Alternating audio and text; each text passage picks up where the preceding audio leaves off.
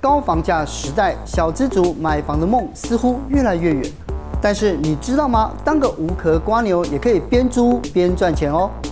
我自己做投报率，我算下来平均都是在年投报率四十趴以上。四十趴很多哎、我改造这一整个合适只花了一万五千多块。只花了一万五，对太多你这样子装修公司要怎么过日子？ 今天我们就找来租达人 Tody，有来告诉你如何不买房也可以当房东，只用三十万的本金就能月收租两万元，一起来看看他是怎么做到的。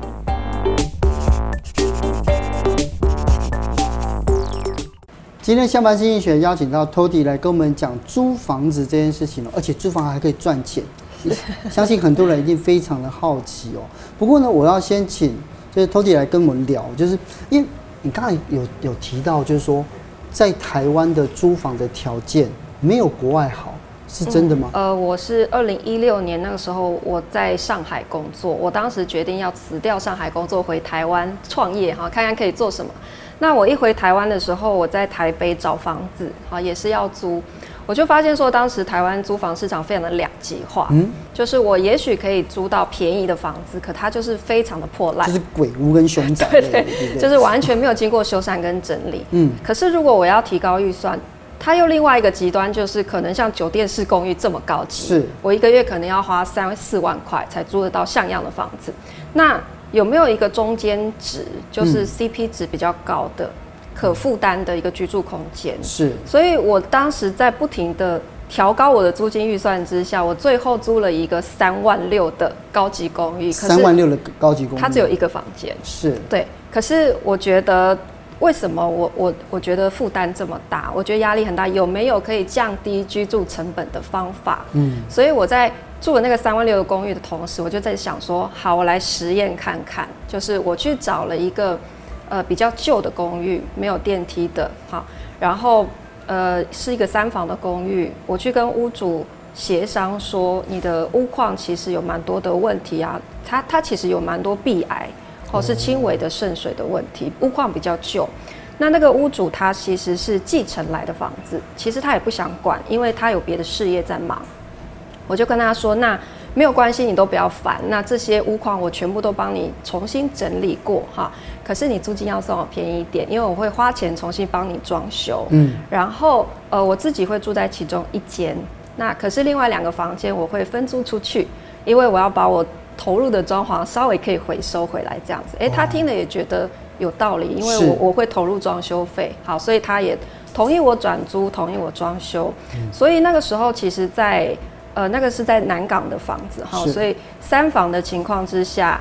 呃，行情大概原本是两万到两万五之间，他最后只算我一万六。是，对，然后我住最小的那一间，就是这个房间，对，这是装修之前，哎就是装修但之前，其实你可以看到这里都是壁癌，它是哦外墙有渗水的状态。哦，就这下面这边嘛，白色的这个地方，这样对子哦对对，然后就是一个空的房子，是我就选最小的那间自己住，因为我想说，哎，其他房间比较大的话，我如果租出去，租金价格会比较好。对所以我另外两个比较大的雅房重新整理完之后租出去，一间是租一万三千五，等于是我分租两间出去就对收两万七进来。对，那扣掉我要付给屋主的一万六的租金成本，事实上我每个月还有一万一嗯的利用金。这样子做二房东啊，嗯在台湾是不是违法的？因为最近这个很有名的这个二房东才被判刑而已、啊。张小姐， 对，那这样子的话，你合法吗？其实二房东最大的问题就是他不合法，他嗯有很多是没有经过屋主同意就转租的。所以你有经过屋主的同意？嗯对，，所以事实上，现在我们在二零一八年的时候，政府推出了一个租赁转法，嗯它的规定就是说，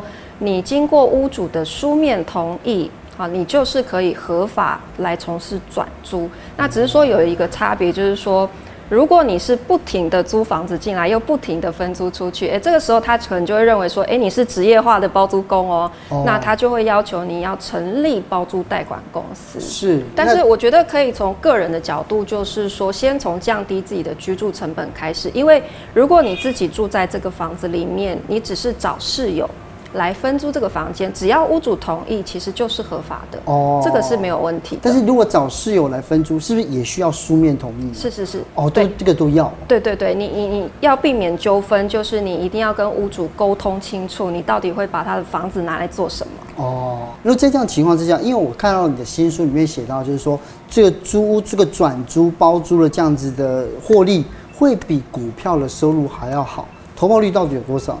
我自己做投报率，我算下来平均都是在年投报率四十趴以上。四十趴，很多哎、对，不过我觉得这跟股票有一个最大的差别，就是说我们会觉得买股、存股，其实它就是一个纯被动收入，你不嗯太需要花很多的劳动力。但是我们做包租这件事情是要付出很多的劳动力的。是因为你看到、哦在这边呢、啊我们把它这个就是你付出的成本做一个基本的拆解啊。对就我先五年租期为什么要这么长？等一下 Tody 可以跟我们讲哦、然后呢，就是说，诶，装修跟采购的成本就包括了家具或者是其他家。电的采购，对对对，呃，我们在做这件事情要怎么样确保可以赚到钱？嗯呃，有几个关键，就是第一个是，呃，我每一间的公寓都会控制在三十万的投入成本。哦，那我平均每投入三十万的成本，我每个月可以赚两万块的，算是半被动收入。我不能是嗯说它是全自动收入哈、那这个两万块是已经扣掉我们要付给屋主的这个成本这之这两万块就是百分之四十的的收益了嘛？呃，我这样算好了，就是说我投入三十万，每个月是不是赚两万回来？对不对，那所以，我前面事实上先花十五个月来回本回收我哦的投入的装修费三对十万。好，所以这里有一个关键就是，我一定要跟屋主签够长的租期，嗯，我才会划算。是租期越长，我后面的获利投报率就会越高。嗯所以，呃，我会跟屋主签至少五年的租约。所以这边有写到签跟与屋主签五年的租期，五年以上，对那我用五年的租期，等于是六十个月来看的时候，我前面先花十五个月回本，后面等于是我可以预期四十五个月是净利，嗯那每个月赚两万，等于是我五年结束可以赚九十万。哦所以九十万除以我当初投入的三十万，是不是总投报率是百分之三百？是那我用最简单去算年化投报率，直接除以五年，就是年投报率六十。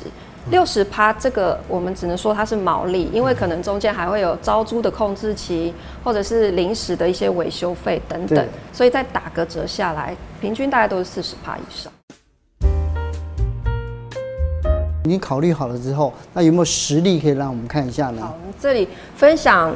怎么样用低成本的方式去改造房子，因为其实做我们这一行哦，就是因为预算有限的情况之下，嗯，都要。东扣西扣哈，去咬那个成本，所以很多情况我们都是要自己动手 DIY 的哈，嗯没有办法交给设计师或者是同胞，哎，你直接帮我做所以，这是你自己设计吗？这自己设计，而且是自己 DIY 完全。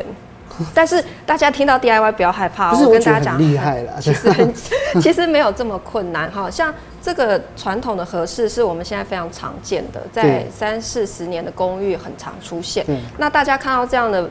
合适都会觉得摇头，因为现在都变储藏室， 对啊已，经不合用了。对那我怎么样去改造它？所以你又又把它拆掉吗？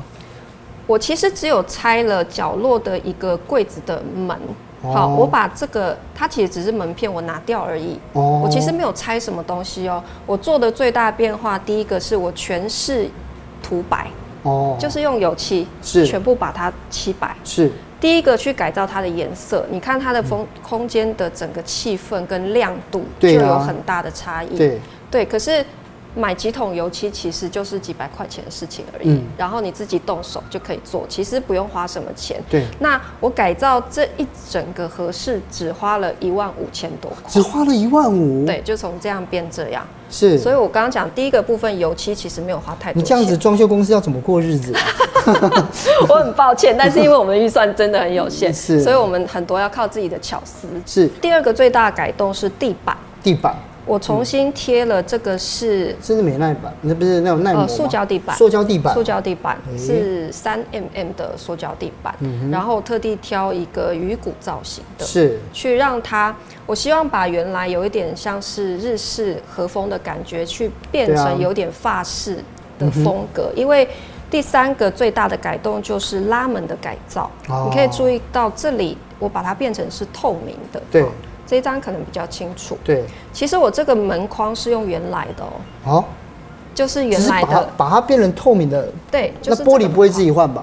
自己换，自己换，对，，而且它不是玻璃，它不是玻我璃，我用的是亚克力我板，哦用亚克力板对。，成本大概就压到十分之一。那另外一个来看一下哦，这个也是你自己的装装修的案子，对，嗯呃，这个是全室改造，也是花差不多三十万左刚右。才那个是把它刷白，然后这个是原来是白的，呃，原来是白，对我想要去创造一个新的氛围，所以是这个是改造前哈，改造之后，那我其实第一个重点都是大量的用颜色去改变空间的氛围，好，然后当然我前面会有看不见的地方，是先做整个用电安全的部分哈，先去把它处理完，之后是用家具家电还有颜色。还有软装饰品的变化，去把它打造成这样子的一个空间。是好后面应该还有，这哦对边，还有比方说像这样的一个角落，嗯把它变成有一点点像是英式 lounge 的那种感觉。对，对，那其实这些如果你你可以花心思去做一些巧思的设计。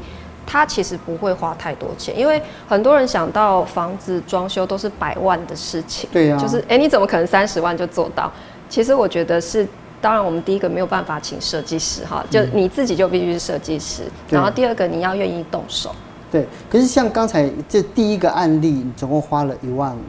对那这个案例你总共花了多少钱呢？呃，刚刚那个案例一万五是指只有那个合适的，只有那个合适而已嘛对，对不对那那一整层三房的公寓大概是十多万而已， 10多万对，这是呃要取决于它原先的屋况怎么样。嗯，那这一间的话，它的情况是差不多三十我万，这件就花三十万，对对对所以他这件三十万最多最多是花在水电上面嘛，就管线的问题嘛，呃，店有花了一部分电钱，好，然后再来第二个是说，它原先的客厅非常非常大，它原先是三房，但是呃我增加了一个隔间，哦所以是三加一变成四房。是所以在这个部分也会有一些花费。嗯嗯，等于是我的呃家具所有的布制品的采购也会变成是四个房间的配置，所以这样算下来差不多在三十万左右。可是你这样讲啊，就是说自己做这个包租转租，这这么好赚，那、为什么房东不自己做，要让人家二房东来对做对呢？对，这是非非常多人听到二房对啊东最大的疑惑哈、呃，我可以举几个例子，像我刚刚提到我第一间实验自己住的那个房子，嗯嗯，那个屋主刚刚提到他本身是继承来的房子，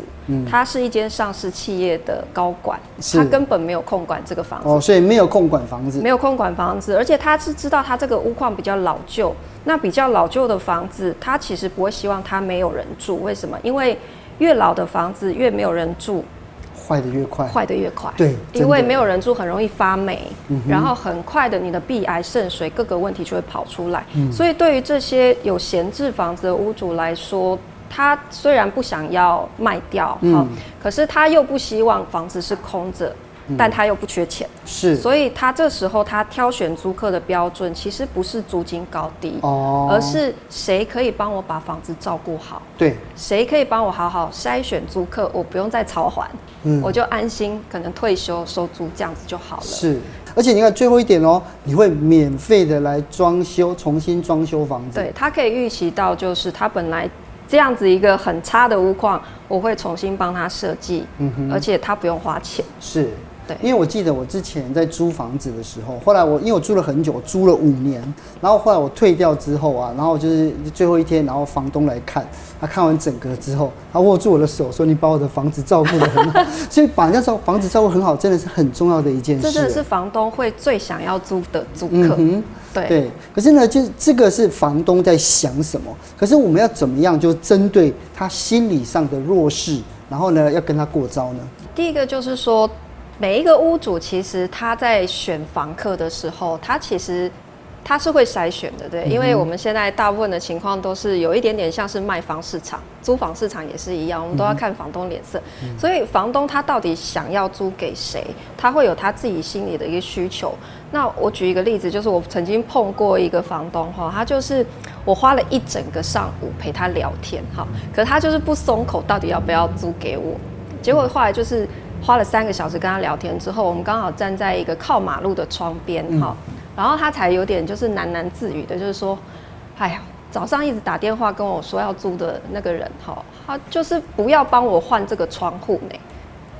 然后才说哦，原来你是希望有人帮你把这个窗户换卡掉，在是这个吗？点，卡在这一点简单而已嘛。对，不对我说，哎，阿姨你不早说，嗯这个马路靠边这么吵，当然要换掉，所以这个窗户我会帮你换，没有问题。嗯他说，哦，是哈、你会帮我换，好好好好，那就租给就你一。句话这样子哈。对，所以是需要花很长的时间一直去沟呃跟屋主深入的聊，嗯他才会告诉你说，其实他他的心结到底在哪里。是，所以年化报酬率四十趴也不是 easy money 嘛，对不不，对？绝对不是，绝对不是。对，其实是要花很多的心力的。对，对所以你的这这个等于是告诉屋主会做这个装装修嘛，对不对？对，因为你要让他同意你做二房东转嗯租，所以你也必须诚实的去跟他沟通说，这个房子我会改动哪些地方。嗯，好、比方说有没有要新增隔间，我的地板会不会重铺，对，那窗户会不会换过？嗯其实你跟他沟通，让他理解越多，他会越放心。是，对，然后再来是说，呃，我唯一没有办法帮屋主处理的费用，可能就是漏水的问题。那是结构性的问对，题。这是属于结构性的那问题。必然呢？壁癌其实看他的情况，大部分如果不是很严重，其实我都会帮他处理。嗯我讲的漏水情况必须由屋主来出面，就是可能楼上漏下来的水，哦或者是我们管线家那很麻烦。哦对我们家漏到楼下去，就是跟邻居之间要有一些交涉的，这个一定必须屋主出面。是，对我们外人没有办法去解决。是。对，对，那因为像呃比较长的合约跟不要终止租，不要随便提前终终止租约，这两个看起来好像很有关联性。这个是说我们呃怎么样也保障我们自己，因为毕竟我们投入了装潢费用，嗯当然不希望屋主任意的解约或是收回房子，因为对，大部分人想到说，哎、二房东把别人房子装潢漂漂亮亮，最担心就是屋主会被收回去。对好，其实这个在法律层面它是有办法去进行控制的，哦就是说你可以进行公证，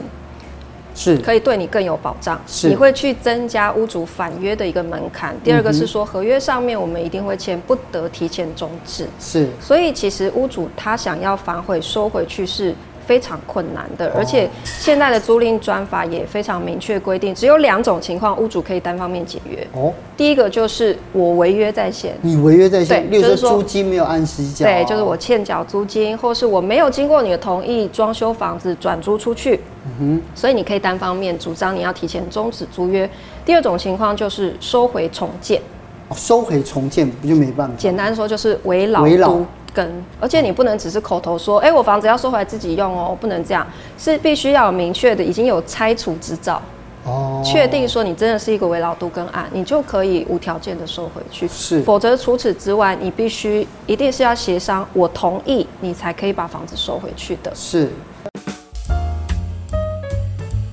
托底，可是很多的朋友装修完房子之后，其实都租不出去，到底要怎么样解决这个窘境呢？所以你在做你的产品设定之前，你一定要做足够的市场调查。嗯所谓的市场调查就是说，呃，我会先去判断说，在这个区域里面，现在市面上别人都是做哪些出租房。哦是不是都是诶没有整理过的雅房？然后就像我当初为什么找到这个市场的缺口，就是因为我发现市场上很两极，只有没有整理的雅房跟很贵的套房，所以我推出一个中间价格带这样子的房子，是我其实是很有市场竞是争，就是力的。产品定位这产样子。品定位那问一题，样的就是比较这周围的这个房价之后，也可以定出自己的租金嘛。对我在所有的房间定价之前，我也会在。呃，网络上先看别人的，诶，他在同样的区域，他的房子长这样，然后他定价是这样，我能不能推出比他更有竞争力的租金行情？嗯嗯，我就讲台北市一样一万五好了，好，他可能就会面临说，我要选套房还是像我这样 share house，因为套房有独立的空间没有错，可是当你想要做菜的时候，你就会发现，诶，我做不了菜、啊，因为最多就是一个电磁电炉。磁炉而已啊。，对，而且现在因为疫情的关系，很多人是在家工作，对越来越多哈，所以其实有越来越多本来住套房的人开始往 share house 流动，哦，因为他们发现长时间待在家，套房的空间不够舒适。嗯他可能休息区跟工作区都没有办法分开，想要做菜也没办法，整天就只能叫外送对。嗯好，所以这是一个很大的区别。所以他这时候就会开始考虑，哎，如果我一样一万，我住 share house 的话，嗯我可以有这么大的公共空间，我可以在家工作，对，我还有完整的厨房可以做菜，是所以我只要把我的定价介于这两者之间，传统的雅房跟独立的套房中间的这样的价格带，其实它很好选，哦，因为可能破烂雅房也许在台北市可能五千到八千之间，是，加两千可以住我这种 share 嗯 house，对。它很好选。对呀、所以这样你把像这这一些年工作的经验，还有你的实战的法则，现在也写成了新书，对不对？是是是是所以我的新书《不买房当房东》是好今谢天谢也送给哲庆哥，谢谢你，呃谢谢谢谢谢，而且这边写到高投报率的获利模式，从老房子里面挑出黄金屋，然后怎么样跟房东跟房客来交手，对，最后还是一个就是装修上面的秘诀，就全部在里面做一个分享对。对对对对啊，那希望你这个日后的生意，这个还是一样，这个生意兴隆啊！谢谢谢你，谢谢谢哲庆哥。